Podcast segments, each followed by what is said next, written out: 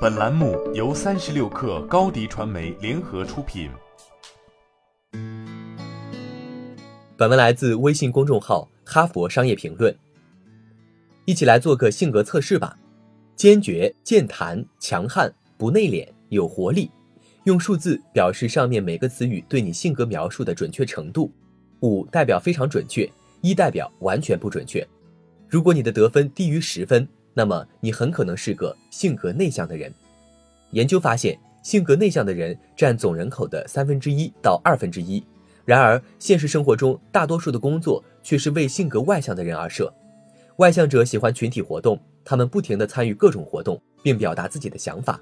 与人群待在一起会使他们精神百倍。外界的刺激、与人际互动、社交活动和意见分享都会令他们充满干劲儿。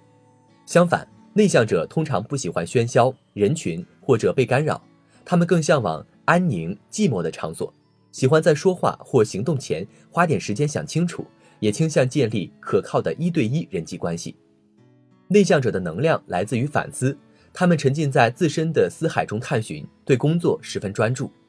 那么，在工作团队中，当这两者需要交流甚至领导他人的时候，这些倾向会对他们的各自发展产生什么影响呢？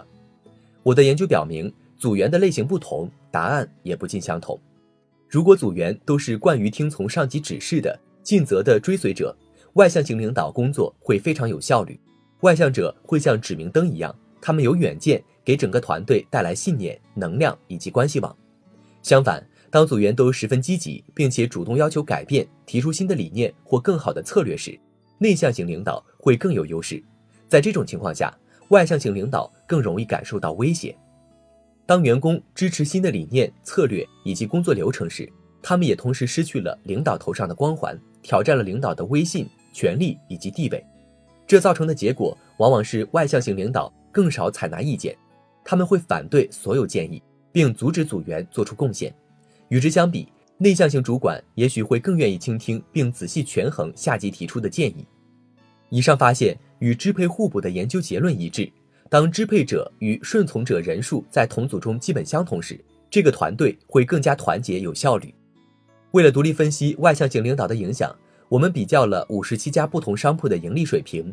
我们评估了每家店铺中主管的外向程度，他们有多坚韧、健谈、勇敢和积极。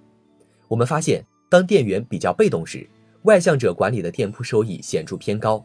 但当店员比较主动时，收益便显著较低。当店里都是被动员工时，由外向者管理的店铺收益比由内向者管理的店铺高出百分之十六。